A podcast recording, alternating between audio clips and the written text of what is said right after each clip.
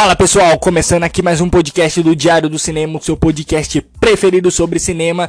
E nesse episódio aqui nós iremos abordar sobre um assunto que eu já estava querendo comentar com vocês há um certo tempo, mas somente agora eu tive a oportunidade que é falar sobre as franquias teens ou as franquias focadas no público adolescente, no público jovem dos anos 2000. Então, se vocês gostam aí desses tipos de filmes, se vocês gostam aí do nosso podcast, eu já vou pedir para você se inscrever aí no nosso no nosso podcast, independente da plataforma ou do agregador de podcast que você estiver escutando a gente, é, se tiver como curtir, curte aí, se tiver como favoritar, favorita, se tiver como compartilhar, compartilha também, porque isso vai estar tá ajudando o canal demais de uma forma aí que vocês não fazem ideia. E nesse episódio aqui eu vou comentar aqui com vocês, como eu já disse, sobre as franquias teens dos anos 2000. E é um assunto que eu já estava querendo comentar com vocês já há um certo tempo, porque é um assunto que está intrinsecamente ligado comigo. Porque, não sei se vocês sabem, mas eu sou um jovem que passou a sua juventude nos anos 2000. Então eu cresci basicamente, passei a minha adolescência toda vendo o desenvolvimento dessas séries dessas séries de filmes, no caso, vendo elas surgirem e vendo elas fi se finalizarem ao longo aí de alguns filmes. E é engraçado porque todos esses filmes que eu via assistindo aí ao longo dos tempos, era engraçado que sempre quando a gente via essas novas franquias surgindo, uma coisa que eu ouvi o pessoal reclamando e questionando bastante é que praticamente todas essas franquias elas eram ruins em sentido de histórias, elas eram mal, más adaptações dos livros em que elas foram baseadas, ou seja, sempre pessoas querendo desmenosprezar aí essas franquias que fazem parte da nossa juventude, a gente aí que eu falo do que o público que nasceu aí no começo dos anos 2000 ou até mesmo no final dos anos 90, que no caso viveu aí o começo dos anos 2000 como adolescentes, que como no meu caso. E no caso aqui a gente vai passar sobre algumas franquias, vamos falar um pouquinho aí sobre cada uma delas. Para quem já está acompanhando aí o nosso podcast há um certo tempo, já sabe mais ou menos como funciona esse esquema. Eu seleciono aqui alguns tópicos e vou me discorrendo ao longo desses tópicos. Só que diferente das outras dos outros podcasts, aqui eu já vou adiantar para vocês sobre quais filmes e quais franquias nós iremos abordar aqui nesse podcast. Então, primeiro aqui a gente vai passar por algumas franquias que elas é, deram início e estavam se projetando para se tornar franquias de grande sucesso, só que acabaram não dando certo. Para depois a gente falar de algumas franquias nossa, eu acho que eu já falei franquias um monte de vezes errado, mas enfim, para depois falar de algumas franquias que de fato se tornaram um grande fenômeno aí do começo dos anos 20. E desculpem aqui a minha pronúncia, a minha forma aqui de me expressar, não é minha didática que fala, a minha ah, eu esqueci a forma que a pessoa fala, a minha oratória, porque eu tô gripado, tô com secreção já tem uns dias aqui, então vocês provavelmente vai estar tá observando aí que o meu nariz tá um pouquinho entupido, mas com certeza dá para entender perfeitamente tudo que eu quero passar aqui para vocês. Então, bora lá. Bom, a primeira franquia que a gente precisa comentar aqui com vocês, eu já vou adiantar para vocês que é uma franquia que eu preciso confessar que eu nunca assisti na minha vida. Mas ela é aquela clássica franquia do começo dos anos 2000, que é aquela ficção científica de romance, que é a franquia Hospedeira, que no caso na verdade nem se tornou uma franquia. O primeiro filme foi lançado lá em 2013 e foi um filme baseado em um livro que é protagonizado aí por uma atriz bem popular, é uma atriz aí bem queridinha, principalmente aí pro pessoal que gostam um pouquinho mais a fundo do cinema, os ditos cinéfilos, que eu não vou saber pronunciar aqui o nome da atriz, mas eu vou tentar. É a Sorry Ronan, Sorry Ronan, não sei como que se pronuncia o nome dela certinho, mas para quem já já assistiu esse filme, provavelmente sabem quem eu tô falando. É a mesma atriz que participou do filme Lady Bird, A Hora de Voar, a atriz que participou de Um Sonho no Paraíso, Adoráveis Mulheres. É uma atriz aí que ela é bem jovem, ela tem 28 anos e se eu não me engano, só nesse pouquinho tempo ela já foi indicada umas duas, três vezes por Oscar. Então é uma atriz realmente aí que tem uma carreira muito promissora e você vê aí que basicamente esse filme, eu não sei na verdade nem qual que é a é a história desse filme. Deixa eu só dar uma lidinha rápida aqui na, sim, na sinopse. Aqui tá falando que a Terra ela foi colonizada por uma raça de alienígenas que controla a mente dos humanos e usa os seus corpos como hospedeiros. A maioria da humanidade foi erradicada, mas quando Melanini se recusa a aceitar a sua nova alma, uma caça se inicia. Então, basicamente, está falando aqui de uma espécie de alienígenas que usa os seres humanos como hospedeiros. Mas é uma franquia que você observa que, pela todas as características dela e todas as a, a forma como essa, essa franquia ela foi divulgada, ela de fato ela estava se encaminhando para se tornar um novo crepúsculo aí do começo dos anos de 2010. É tanto que essa franquia ela foi estrelada por uma menina que eu também não vou saber pronunciar o nome dela, mas era uma das atrizes que lá no começo ali de mais ou menos 2008, 2009, era uma atriz que estava sendo muito fortemente cogitada para participar aí do filme Crepúsculo, que no caso ela iria protagonizar o filme da saga Crepúsculo, que é, é a Emily Browning. Eu não sei pronunciar o nome dela, mas é aquela menina que participou do filme do Zack Snyder, que é o Sucker Punch que no caso é um filme que muitas pessoas criticam. Eu acho um filme bem legal, com uma história interessante, tem umas cenas de ação bem legal. Mas esse filme aqui da Hospedeira, você vê que é um filme que realmente ele tem umas características que tá muito focado ali num público adolescente. Você vê ali que todos os protagonistas são aqueles jovens atores que parece que nasceram perfeitos com cara de modelo, todo mundo branco, loirinho, do olho claro, que que vive numa distopia futurística onde a Terra está devastada. Então eu acho que esse filme, ele provavelmente ele deve ter abordado aí essa questão do futuro distópico. Eu acho que de uma forma muito errada porque acabou não cativando principalmente aí o público-alvo do filme. É tanto que o, esse primeiro filme ele foi um fracasso de bilheteria. Para vocês terem uma ideia, eles gastaram 40 milhões de dólares para fazer esse filme e o filme ele só rendeu 63 milhões de dólares. Ou seja, eles conseguiram pagar as despesas do filme, só que uma coisa que vocês precisam levar em consideração é que quando a gente fala de orçamento do filme, a gente está literalmente falando do que eles gastaram para fazer o filme. Não necessariamente está incluso aqui nesses 40 milhões, nesses 40 nesse nesse valor aqui de 40 milhões, o valor que eles utilizaram para fazer toda a campanha de marketing e todo o dinheiro que eles utilizaram para divulgar o filme. Então, por exemplo, para levar os atores para outros países, para montar banner, para colocar imagem do filme em espaços publicitários, eles gastaram uma outra grana, então provavelmente eles gastaram aqui muito mais do que 40 milhões de dólares para fazer as pessoas irem até o cinema e tem muitas pessoas que têm um conhecimento um pouquinho mais a fundo sobre cinema, elas comentam que essa questão de fazer o marketing de um filme, eles se gastam muito dinheiro. Às vezes eles, pra, eles gastam praticamente quase o mesmo valor que eles usaram para fazer o filme com campanhas de marketing. Então a gente pode dizer que assim, se esse filme ele gastou 40 milhões para ser feito, provavelmente ali eles gastaram uns 15, 20 milhões para fazer as campanhas de marketing. Então a gente pode arredondar esses 40 milhões em 50, 60 milhões que eles gastaram e quase não tiveram retorno nenhum. Basicamente eles conseguiram pagar ali o filme que eles fizeram, mas eles quase não tiveram retorno financeiro nenhum. Então, é uma franquia que, obviamente, estava vindo ali num. Principalmente ela foi lançada num, num período onde essas franquias teens, de fato, elas estavam perdendo ali a sua popularidade. Então seria mais do que comum um filme que não foi tão bem de bilheteria, ele ele já acabar aí no seu primeiro filme.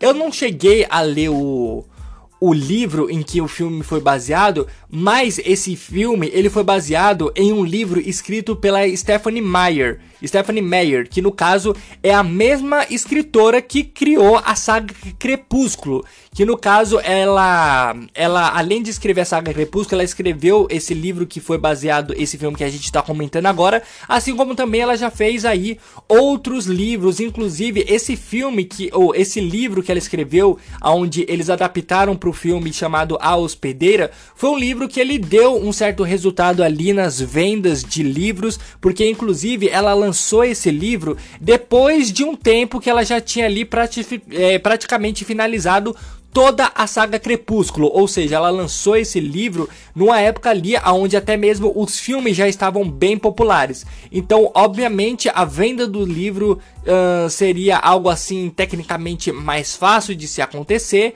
só que aí no caso ah, na verdade não, né? Ah, na verdade eu tô vendo aqui que ela lançou o livro ali no ano de 2008. Então era a época que os primeiros filmes da saga Crepúsculo estavam chegando ao cinema. Então os livros da saga Crepúsculo já estavam muito populares, os filmes estavam começando a ganhar sua popularidade. Então esse livro aí que baseou o filme A Hospedeira também é tecnicamente já estaria ali meio caminho andado para se tornar um livro de muito sucesso. Só que aí nem tudo aí vai virar Crepúsculo. Crepúsculo, né? E não foi à toa que esse filme ele se tornou um grande fracasso. Eu vou até dar uma pesquisadinha aqui, que eu quero dar uma olhadinha para ver aonde eu consigo achar esse filme para assistir, que eu já vou até colocar na minha lista. Pelo que eu tô dando uma olhada aqui, esse filme ele tem disponível na Prime Video. Eu acabei de entrar aqui na Prime, já adicionei esse filme aqui na minha lista, eu vou dar uma olhadinha depois, porque vamos ver, né, o que que o do porquê as pessoas não gostaram tanto desse filme. Eu não sei se tem análise de pessoas comentando sobre esse filme, mas eu acho que é um filme que pelo menos a gente vale assistir para entender um pouquinho melhor uh, é, é do porquê, né? Os filmes eles têm os seus pontos negativos tão pesado ao ponto de fazer filmes que dão um fracasso de bilheteria aqui tão grande como esse filme da hospedeira. Então, bora aqui falar de um próximo filme que estava dando início ali a uma franquia Teen, que é uma franquia que, sinceramente, eu acho que teria um potencial muito grande, principalmente aí pela ideia do filme em si, que no caso é um filme que eu não vou saber pronunciar esse primeiro nome, mas eu vou tentar falar aqui, que é o filme Ender Game que é o filme Ender Game, o jogo do exterminador, que no caso esse também foi um filme baseado em um livro, como basicamente todos esses filmes aí de franquia teens são baseados em livros. E no caso os livros obviamente, né, eles fizeram um grande sucesso de venda e por isso que eles acabam adaptando essas obras em filmes, que eu acho até uma coisa que já me encheu o saco, eu acho que se eu fosse um diretor eu nem ia querer adaptar uh, a história de um livro um filme, porque o tanto de pessoas que ia ficar me enchendo o saco e a forma que eu ia ter que seguir para ser fiel ao que outra pessoa escreveu, eu acho que não seria uma característica que me agradaria muito. Mas é um filme que eu lembro, cara, que eu tinha ele em DVD pirata, porque eu fui uma pessoa que durante boa parte da minha infância eu sempre assisti muito filme, só que filme pirata, porque no caso eu comprava filme na feira todo domingo, eu não tinha condição de ficar comprando filme original. E eu lembro que eu tinha esse filme e com uma certa frequência eu assistia ele corriqueiramente, porque querendo ou não, ele é um filme interessante, ainda mais para jovens que não tem um senso crítico tão apurado, ou pelo menos como eu não tinha um senso crítico tão apurado, você acaba vendo um filme espacial de é, adolescentes. Uh, flutuando no espaço, com intrigas adolescentes, você acaba ali se interessando. E como eu era um jovem que eu sempre fui muito assim apaixonado por filmes que envolvia efeitos visuais, destruição, desde pequeno eu sempre gostei muito desse tipo de filme. Esse filme era um filme que me chamava bastante atenção. Inclusive, tem uma atriz aqui que participou desse filme que eu adoro ela, que eu vou até pesquisar o nome dela aqui certinho, que é a Abigail Bresley. Ela tá nesse filme aqui também. E no caso, o filme ele basicamente conta a história de um futuro onde é, os seres humanos eles estão em guerra com uma raça de alienígenas que tem um porte físico muito parecido ali com, a, com uma formiga e no caso eles começam a treinar essas crianças para futuramente elas entrarem em combate com essa raça de alienígenas. E no caso, o filme é muito interessante porque assim, o filme ele tira um jovem de sua posição de conforto e leva ele para um ambiente onde ele acaba tendo que é, desenvolver uma certa postura, de, onde ele precisa lidar ali com, é, com, um, com um sentimento de se tornar um líder ali de outros jovens. E é um filme que mostra ali eles treinando e se preparando para se, para se tornarem basicamente ali soldados espaciais. E é muito interessante ali esse filme, pelo menos eu achei muito legal a relação que eles têm com os outros jovens, como eles vão interagindo. É muito legal, principalmente ali, a, a, a interação que o protagonista do filme tem com a atriz da Hayley Steinfeld que no caso aí é uma atriz que ficou bem popular nos últimos dias por participar da série Gavião Arqueiro. O nome do protagonista, como vocês já sabem, eu sou péssimo aqui em pronunciar nomes em inglês, mas eu vou tentar aqui falar o nome dele, que é o Asa Butterfield, que no caso é um ator que há muito tempo ele ficou sendo cogitado para ser o futuro Homem-Aranha, mas graças a Deus que ele não foi, porque eu achei esse ator não tão legal assim. Ele tá participando aí de uma série da Netflix, se eu não me engano, é Sexy Education, que tá fazendo até um certo sucesso. Deixa eu até dar uma olhadinha aqui para não pa passar a informação errada. É, é isso mesmo, ele tá participando da série Sexy Education e no caso, ele nesse filme aqui, ele é meio Nesse filme que a gente tá comentando, o jogo do extermínio, ele não é um protagonista muito legal. Ele é um cara, ele é um adolescente muito frio que não é interessante de se acompanhar. Eu acho que por mais que seja uma da característica do personagem, ele ser mais frio e calculista e ser um pouquinho mais rígido, é, pra gente que tá assistindo e não lê o livro e tá precisando se interessar pela característica do, do personagem a partir desse primeiro filme, não é algo tão interessante de se acompanhar. Eu realmente eu gostava muito mais assim do filme pela proposta e pela ideia dele. Não necessariamente eu achava que o protagonista uma pessoa legal. Mas é um filme interessante aí, tem um grande elenco, então realmente era um filme que prometia bombar, ou pelo menos era um filme aí que o estúdio ele tinha uma proposta aí de criar realmente uma grande franquia, porque a gente tá falando de um filme que tinha o Harrison Ford no elenco, tinha a Viola, de a Viola Davis no elenco, tem um cara aqui também que provavelmente eu não vou saber pronunciar o nome dele, mas é o Ben Kingsley que no caso é o ator que faz o Mandarim nos filmes da Marvel. E eu só vou dar uma olhadinha aqui nesse filme para ver qual foi o estúdio que dirigiu, que produziu esse filme e quanto de bilheteria ele arrecadou pra gente ter uma ideia melhor do porquê ele não fez tanto sucesso. Eu lembro que o pessoal. Eita, desculpem.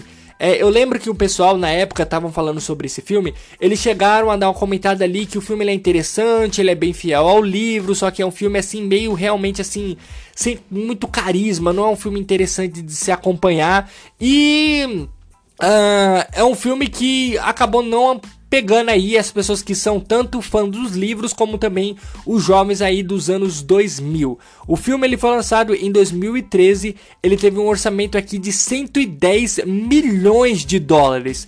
Só que aqui nos sites onde eu tô pesquisando, eu não tô conseguindo ver o quanto que esse filme rendeu. Mas provavelmente ele não deve ter sido um filme que deu muito dinheiro, provavelmente deve ter se pagado no máximo. É que a questão é que 110 milhões de dólares, cara, a gente tá falando de um filme de uma produção muito alta. Então é um filme que no mínimo tinha, re... tinha que arrecair... arrecadar aí o triplo do que eles investiram, levando em consideração aquilo que eu falei para vocês quando eu tava falando do filme anterior, que tem todo o dinheiro ainda que eles investem no marketing, então eles têm que ganhar basicamente aí o triplo do que eles investiram para realmente ser um projeto autossustentável. E é uma pena, né, que esse filme não tenha dado certo, porque realmente eh, foi uma proposta aí que eu achava muito legal e era um filme que eu gostava bastante, principalmente quando eu era adolescente.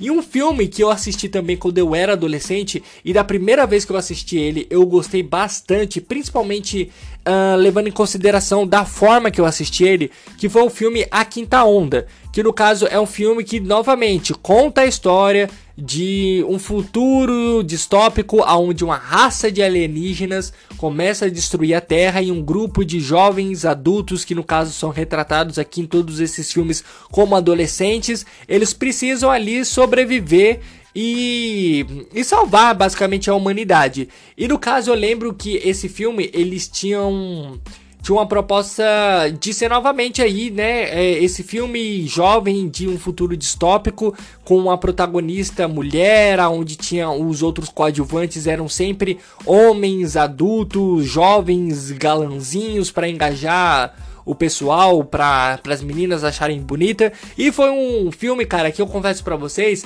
que da primeira vez que eu assisti ele no cinema, eu gostei. Porque assim, quando eu assisti esse filme no cinema, eu tava num período onde eu e mais algumas pessoas que moram comigo também estavam de férias. A gente tinha meio que uma tradição de sempre ali no período de férias, no mês de janeiro, a gente tem que ir no cinema assistir um filme. E esse cinema e esse filme, ele chegou aos cinemas em janeiro. Então a gente tava ali no cinema verificando quais os filmes que a gente tinha para assistir. Eu basicamente falei: "Bom, eu não tenho interesse em ir no cinema assistir nenhum filme nesse mês de janeiro porque não tem nenhum filme que me atrai, mas como a gente tinha basicamente essa tradição, a gente acabou escolhendo um filme. Eu já tinha visto o trailer de A Quinta Onda, A Quinta Onda, é, se não me engano no YouTube ou em algum lugar aí na internet. Eu falei, bom, é um filme que tem destruição, tem efeitos especiais, deve ser aí um blockbuster interessante que pelo menos vai valer a pena a gente assistir, vai valer a pena a experiência de ver ali algo legal na grande tela. E quando eu assisti com, com esse filme, com as pessoas que estavam de férias junto comigo, a sala de cinema em qual eu assisti o filme estava um pouquinho cheia. E era um público que eles estavam muito engajados com o filme. Então era um público que você via que o filme ele contava umas piadinhas meio sem graça, mas o público ria bastante. Às vezes era uma cena de ação onde você falava wow, então o pessoal também falava wow. Algumas cenas onde, por exemplo, o galanzinho tirava tirava a camisa e as meninas falavam, ui, eu bati a palma, alguma coisa assim. Então, era um filme que você acaba, eu acabei pelo menos me envolvendo muito fortemente aí com o clima que a sala de cinema tinha criado.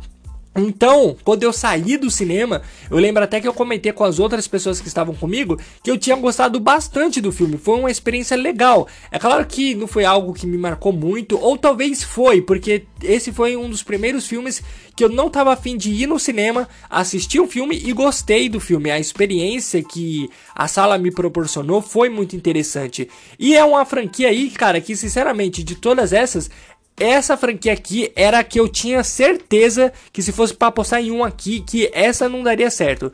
Porque é de novo, cara, é uma menina, uma jovem, adolescente, é, vivendo no futuro distópico, aonde onde ela precisa salvar o mundo e ela provavelmente é especial. E novamente, esse filme ele foi baseado em um livro. E no caso, cara, esse filme quando eu assisti, eu achei ele interessante em algumas partes, mas ao mesmo tempo ele tem uma série de questões clichês onde você acaba não principalmente se envolvendo com os personagens principais, então você acaba não ficando muito interessado em querer realmente de fato saber o que está acontecendo. E inclusive toda a ideia depois que eles colocam de os alienígenas que estão invadindo a Terra, eles estão habitando o corpo do ser humano e o corpo do ser humano serve como basicamente aí o local onde os alienígenas vão precisar se locomover, eles têm um, um equipamento específico para saber quem é ser humano de verdade, quem não é. Então essa ideia toda aí, quando você vê apresentada na tela, você acha mó papo furado e você não quer assistir esse filme. Ele foi lançado em 2016 e o filme A Quinta Onda ele foi gasto 38 milhões de dólares para ser feitos e rendeu 109 milhões de dólares. Então vou, vamos arredondar aqui, né? Eles gastaram 40 milhões de dólares para fazer esse filme, então eles conseguiram aí praticamente o triplo. Então foi um filme que basicamente se pagou deu dinheiro, né? Deu um certo lucro, não foi o lucro que provavelmente eles esperavam, mas normalmente um filme aí que eles gastam em torno de 40 milhões de dólares, o comum realmente é fazer ali em torno de 200 a 300 milhões de dólares. Então você vê que é um filme que ele ficou abaixo das expectativas, mas não foi um filme que deu prejuízo e, e foi um filme que deu um certo resultado. Mas basicamente eu não sei exatamente o porquê eles deixaram de eles deixaram de continuar a produzir a, a, fazer esse filme que eu não sei até se vocês sabem mas o esse filme ele foi produzido pelo Tobey Maguire o cara que viveu aí o primeiro Homem-Aranha nas telas de cinema. Ele produziu esse filme e não sei porque eles acabaram não dando continuidade. Mas sinceramente eu acho que é um filme que eu não iria continuar querendo assistir essa franquia. E se a gente for agora pro próximo filme que a gente vai comentar, a gente vai comentar agora de um filme que ele é um pouquinho mais antigo e tem uma aceitação muito maior do grande público e é um tipo de filme que nunca me engajou nem um pouco, que é o filme Eu Sou o Número 4, que querendo ou não, você vai falar, não, mas o Eu Sou o Número 4 é um filme de ação, é uma ficção científica. Cara, você vê esse filme, ele tem basicamente as características de todos os outros filmes que eu vou falar aqui agora. É o cara jovem adulto que é retratado como adolescente, galanzinho, loirinho. Aqui você vê a, o interesse amoroso do personagem também, é outra menina loira e tal. E é todo esse clima high school então é um tipo de filme que passava muito na sessão da tarde, principalmente ali quando eu era adolescente. E eu lembro que era um filme que na época muitas pessoas gostavam bastante desse filme. E eu nunca entendi elas gostarem tanto. Mesmo naquela época ali, quando o filme foi lançado, que foi em 2011, mas basicamente eu vi esse filme sendo passado direto na sessão eh, da tarde por volta ali de 2014, 2015. Muitas pessoas falavam que gostavam desse filme, achavam interessante. Eu nunca achei legal esse filme. Basicamente eu achava assim um filme de de um, de um baixo orçamento assim que não me atraía nem um pouco. Eu acho que foi pela, aquele, pela questão que eu já comentei em alguns lugares, que é a questão do protagonista e dos personagens. Você pode não ter uma história boa, mas se você tiver um bom personagem, um bom, um bom protagonista, ou se pelo menos eu conseguir me cativar por esses protagonistas, eu assisto de boa o filme. Inclusive, eu assisti um filme que se enquadra bem nisso recentemente. E no caso, é o tipo de. E esse filme aqui, eu sou o número do 4, é o tipo de filme que eu não me agrado nem um pouco em querer saber o que vai acontecer com o personagem principal. Mas eu lembro que tem muitas pessoas que gostam desse filme e eu não faço a mínima ideia nem do que conta a história desse filme. Então eu vou ler uma breve sinopse aqui, só para ver basicamente do que se trata. Uh, vamos lá. John Smith parece ser um adolescente comum, mas que é, na verdade, um alienígena do planeta Lorien, entre nove que está vivendo uh, como humanos na Terra. Seu objetivo é escolher dos Mogalorians, dos Mogalorians, inimigos que precisam eliminar todos eles na sequência correta. Por isso, ele se troca de identidade. Ah, tá. Então é basicamente conta a história de um alienígena que se disfarça como humano e existem nove aqui deles na Terra e eles e uma outra raça alienígena precisa matar eles para fazer alguma coisa. É, a história A história parece legal, parece interessante, mas pelo que eu lembro de ter assistido, parecia muito filme de ser um filme B assim de baixo orçamento. Então, deixa eu até dar uma olhadinha aqui para ver quanto que eles gastaram para fazer esse filme, que é o filme que inclusive, vamos ver aqui.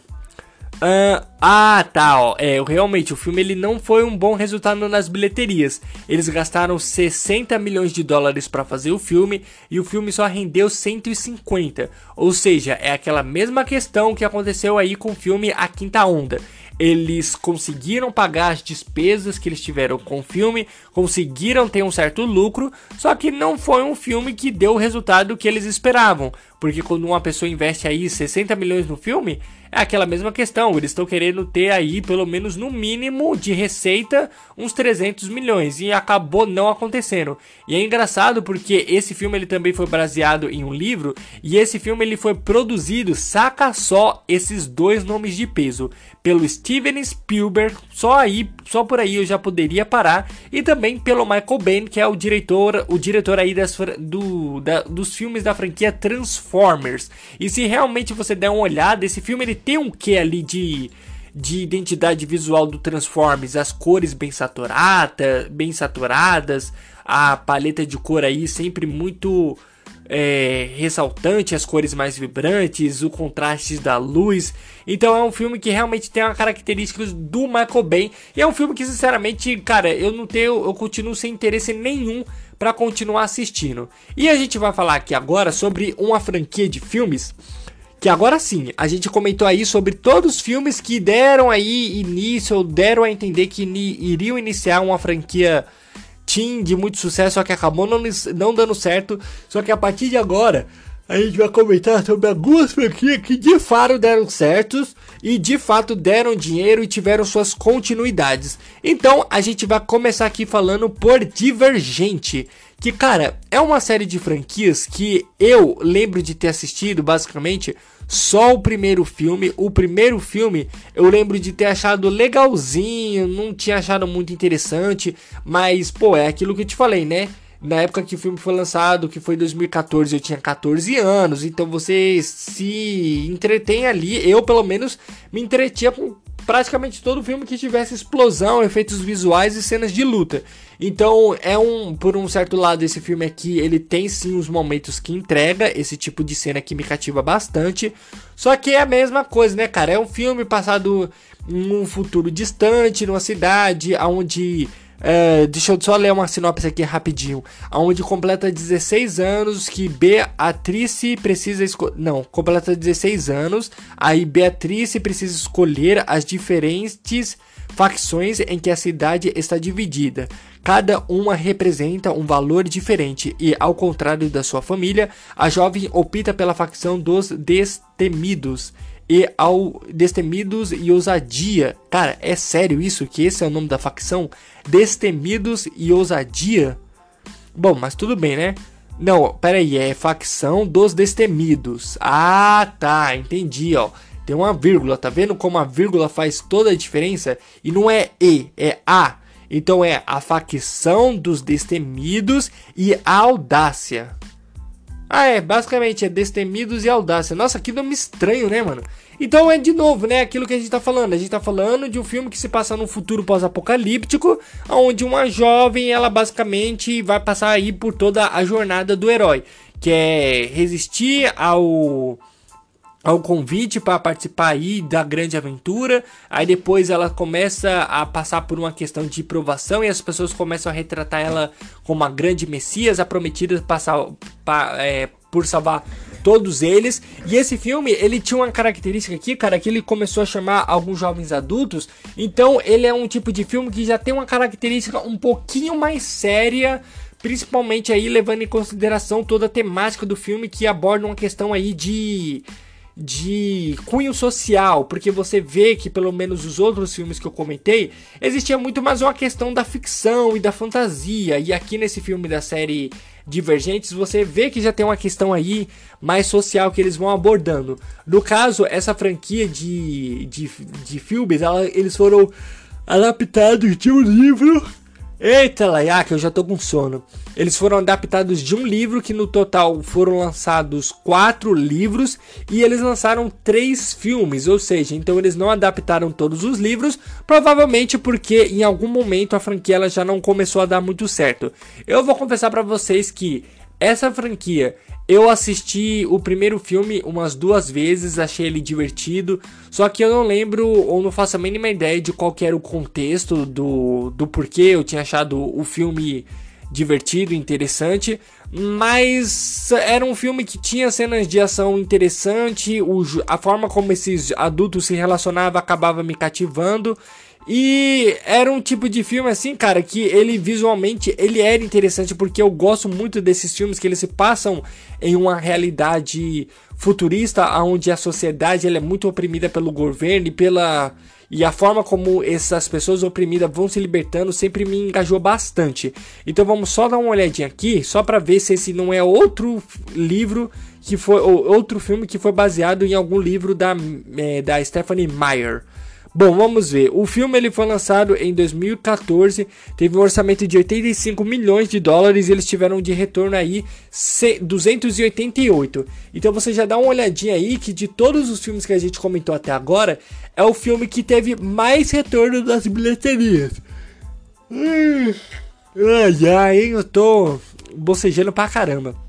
Mas é como eu tava falando, de todos os filmes que a gente comentou até agora, esse é o que tem o melhor resultado aí nas bilheterias. Mas é um filme que, se você levar em consideração, tirando o filme lá do jogo do Exterminador, que é o cara da, da é, das formigas alienígenas que eu falei com vocês há um tempo atrás. Esse filme aqui, ele tem um orçamento um pouquinho maior, ele teve um, um retorno ok, né? Que pelo menos garantiu o filme. E é aquilo que eu até falei com com algumas pessoas antes de começar essa live. É, algumas questões a gente precisa é, ser levado em, em, consideração quando a gente vai fazer algum tipo de lista ou falar sobre alguma curiosidade para entender melhor o contexto onde determinadas situações se passam. Como eu disse para vocês, ó, esse filme ele teve um orçamento de 85 milhões e um filme que teve um orçamento desse, eles queriam aí no mínimo ou quer dizer, é, para se considerar um grande sucesso, eles queriam pelo menos aí no mínimo uns 400 milhões. Para falar, não, aí sim, esse filme ele deu um bom resultado nas bilheterias, vale com certeza fazer uma continuação. Mas aí você já vai ver que é um filme que ele logrou é, basicamente o triplo, mas não foi um filme que deu tanto lucro assim. Então eles depois lançaram um segundo filme, que no caso esse segundo filme eu nem lembro se eu assisti ou não.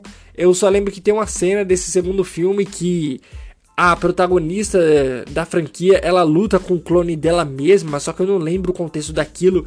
E é estranho porque esse filme ele tem uma questão de realidade virtual, alguma coisa assim do tipo.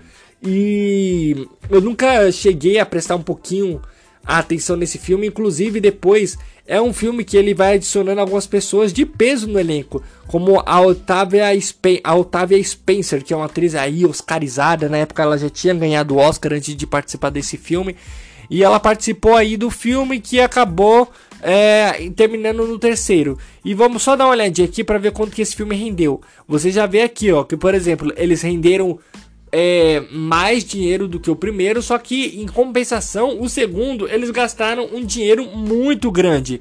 Eles gastaram 110 milhões de dólares para fazer o segundo filme, onde é, eles tiveram um retorno financeiro de 300 milhões. Então você vê aí que é basicamente não é nem o triplo, né? Então eles conseguiram se pagar novamente, só que tiveram pouco lucro, ou seja, tiveram um lucro. Mas aí foi pouco levando em consideração tudo que eles realmente querem que eles faturem. E depois quando eles chegam aí no terceiro filme, se eu não me engano, eu cheguei a assistir alguma coisa do terceiro filme, mas olhando pelas imagens e pela capa, eu não vou lembrar. Mas é o filme, é o último filme que fecha a franquia chamado Convergente. Aí sim a gente tá falando agora de um filme que ele realmente foi um fracasso retumbante nas bilheterias, porque o filme ele teve um orçamento novamente de 110 milhões de dólares e só faturou 179 milhões de dólares. Então, basicamente, as pessoas que foram assistir no cinema era só realmente quem queria muito ou quem era muito fã do livro, porque um filme gastar 110 milhões e ter 179 de retorno, cara, é muito pouco, né? E levando em consideração aquilo que eu falei para vocês, tem ainda mais o valor aí que eles levam no marketing, vai que aconteça algum BO aí dentro do campo ou fora de campo que vocês acabam precisando ter que se responsabilizar e, e você não tem dinheiro para arcar com isso. Mas enfim, né? É um é um, é um filme que não deu um, um, bom resultado nas bilheterias e, consequentemente, a sua continuação foi cancelada. Inclusive, ó, o último filme da franquia foi lançado, deixa eu só confirmar aqui. O último filme da franquia foi lançado em março de 2000, a 2018, 2018. E aqui eu tô dando uma olhada, cadê? Ah, tá. Março. Não, março de 2016. O filme do Convergente, o último da franquia, foi lançado em março de 2016. E o próximo já estava planejado para o ano que vem. Tanto que eles tinham confirmado alguns atores, alguns diretores. E agora, quando a gente se trata aí sobre algumas franquias que elas deram um resultado um pouquinho melhor nas bilheterias, a gente tem a franquia aí Maze Runner. Que no caso a gente teve quantos filmes? Deixa eu ver aqui certinho. Cadê, cadê, cadê, cadê a minha colinha? A gente teve um, dois filmes, não. Um, dois, três filmes. Ah, tá. É, fizeram uma trilogia, né? Eu não sei, na verdade, quantos livros tem do Maze Runner. Mas, cara, Maze Runner é um, uma franquia que, para mim, ela começou lá no topo e depois foi só ladeira abaixo. Por quê? Da primeira vez quando eu assisti Maze Runner, é, eu era novamente, né? uma adolescente, inclusive nessa época aí de 2014 a 2016, cara, para mim foi um, um, dos melhores períodos ali do cinema, porque era cada coisa que eu assistia ali numa idade específica que para mim eu gostava muito. O Maze Runner ele chega com uma proposta bem interessante de ser um filme aí de uma distopia adolescente, só que dessa vez uma distopia ambientada num local totalmente inusitado, que no caso era basicamente o que?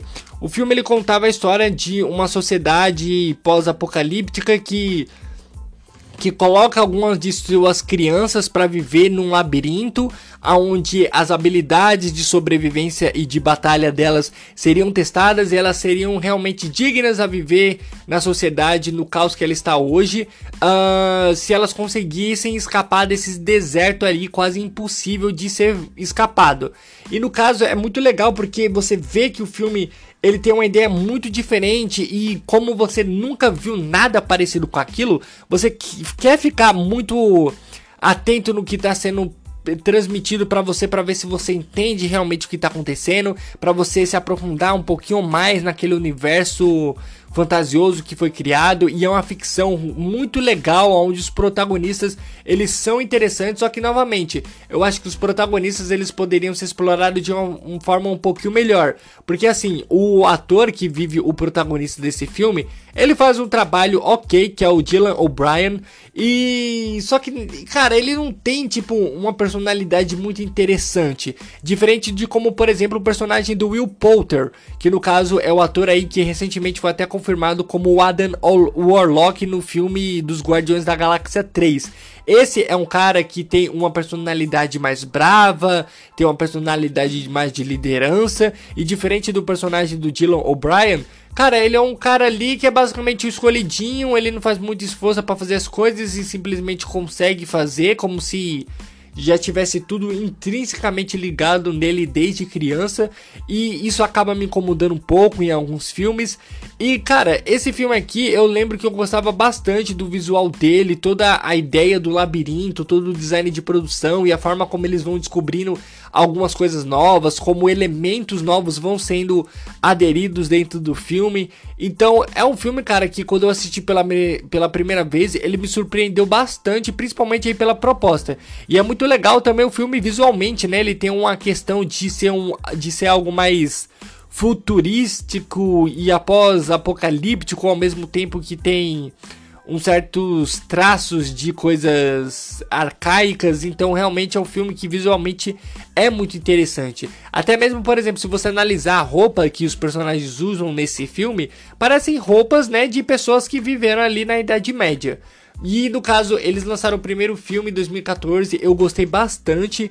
Deixa eu só dar uma olhadinha aqui, quanto que eles renderam com esse, quanto que eles faturaram com esse primeiro filme. Vamos dar uma clicadinha aqui, vamos abrir a nossa colinha para passar a informação certinha para vocês. Que ó, tá vendo? Aqui eles já renderam bem mais. Eu já até retiro o que eu falei que Maze Runner até agora se tornou a franquia team de mais rentável pra gente. Ó, o filme, eles gastaram 34 milhões para fazer o filme, que eu confesso que era algo que eu não esperava pela qualidade do filme, pelas coisas grandiosas que vão aparecendo, você esperava um pouquinho mais. E eles tiveram um retorno só de que teve 34 milhões de dólares né, o orçamento e teve é, teve, é, teve uma, uma receita de 348 milhões de dólares de retorno. Então você vê aí que é um filme que rendeu realmente muito dinheiro. Eles faturaram mais do que o triplo. É claro que, por exemplo, se você levar em consideração, ó, eles gastaram 35 milhões de dólares para fazer o primeiro filme do Maze Runner. Se eles faturam três vezes mais, ali já se, chega a cento e pouco.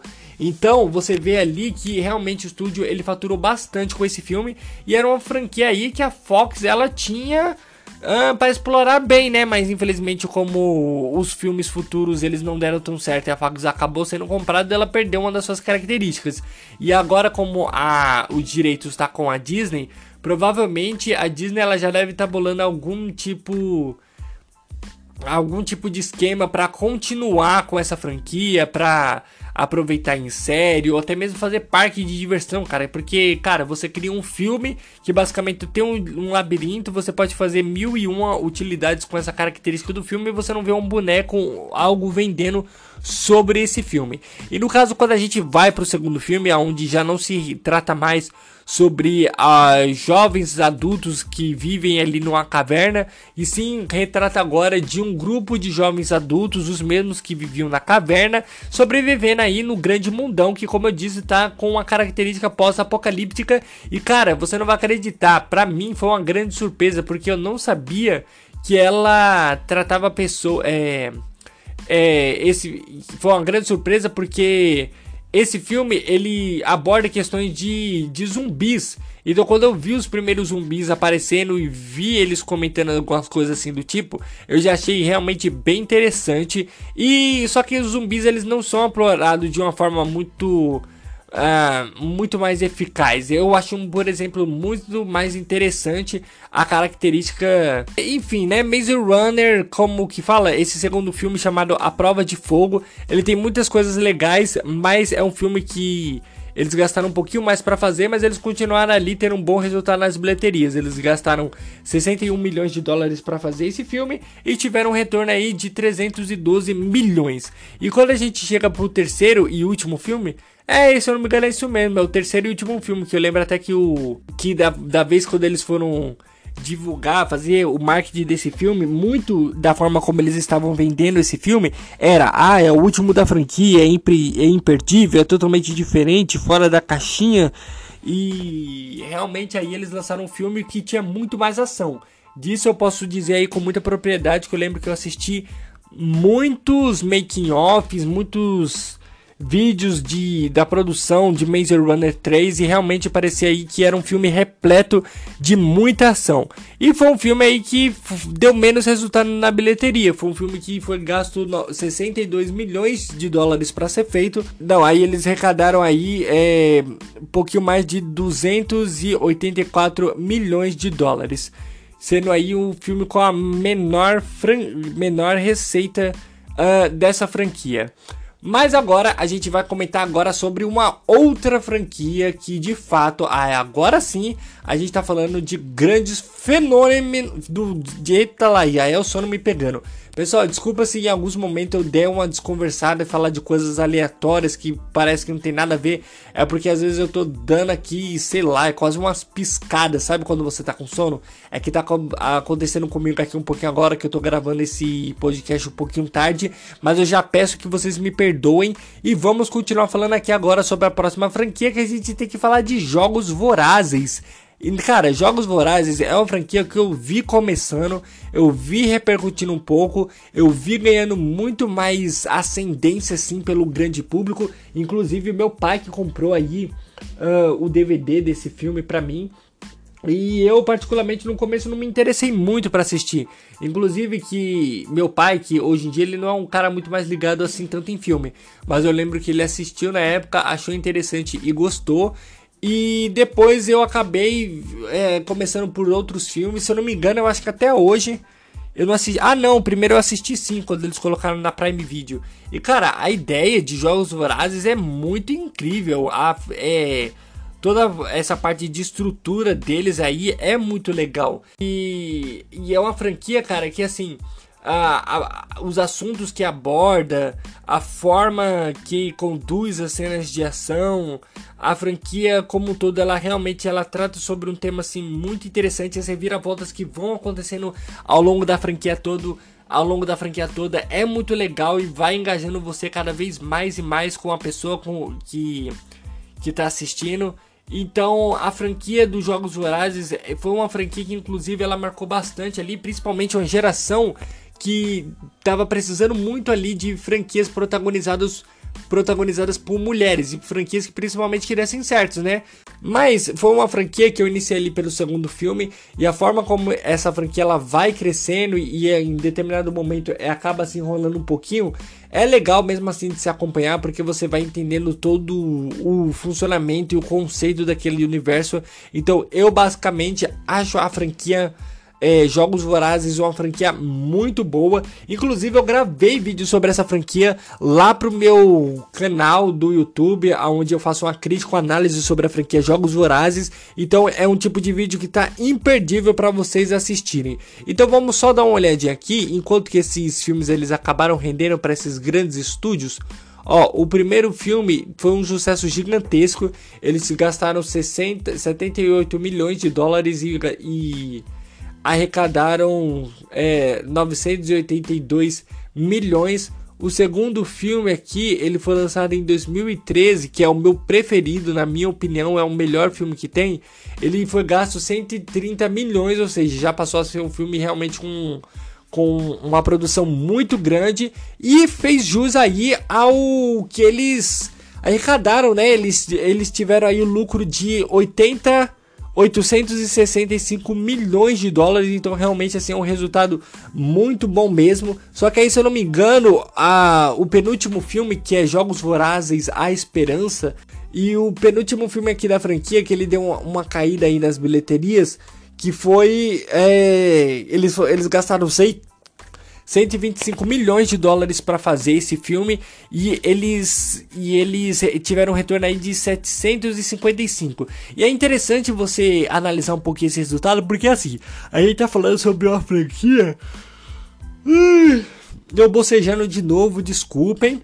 A gente tá falando de uma franquia, de uma franquia que ela tá muito mais ligado ali a um triângulo amoroso, a um pouco as cenas de ação e esse penúltimo filme é o filme mais político da franquia, onde tem mais diálogos, onde a gente se trata bastante ali de um pós-guerra, um ou retrata a guerra que acontece aí ao longo da franquia de uma forma um pouquinho mais periférica e mesmo assim o filme ele deu um excelente resultado nas bilheterias. E já quando a gente fala agora de Jogos Vorazes, A Esperança Parte 2, que foi o filme que encerrou a franquia e foi lançado em 2015, a gente tá falando de um filme que foi dirigido pelo, até pelo Francis é, como que é o nome desse cara aqui? Francis uh, Lawrence. Esse nome não me é estranho. Qual foi o outro filme que esse, esse cara dirigiu?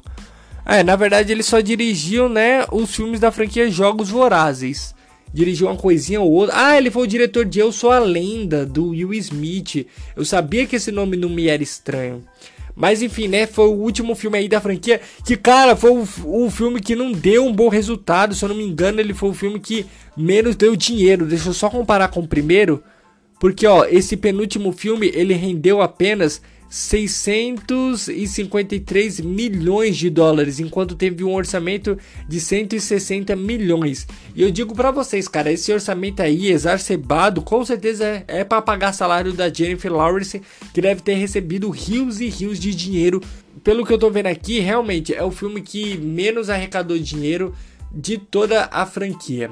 Mas pessoal, a gente teria aí outras franquias para conversar também, como por exemplo uma franquia que eu coloquei aqui na minha lista, mas eu vou acabar ficando devendo, que é a franquia é, Crepúsculo que realmente é uma franquia que a gente fosse começar a falar, ia falar aqui durante um bom tempo. Mas como eu preciso encerrar por aqui, eu espero que vocês tenham gostado. Se vocês gostaram, já sabem, se inscreve, compartilha, assina tudo que vocês precisarem assinar para dar aquela força pra gente.